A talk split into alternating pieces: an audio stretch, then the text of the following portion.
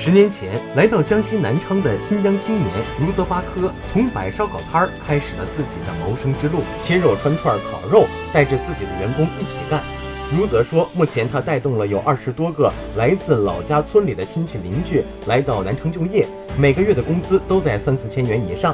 来南昌十年的卢泽，如今在南昌市开了六家店，五家烧烤店，一家烤馕店，还注册了自己的贸易公司。卢则表示，来南昌的头两年生活很艰苦，多亏了身边的南昌好人。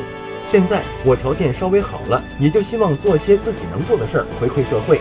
他花了近十万元购买了校服文具，送到了南昌市新建区的一所乡村小学。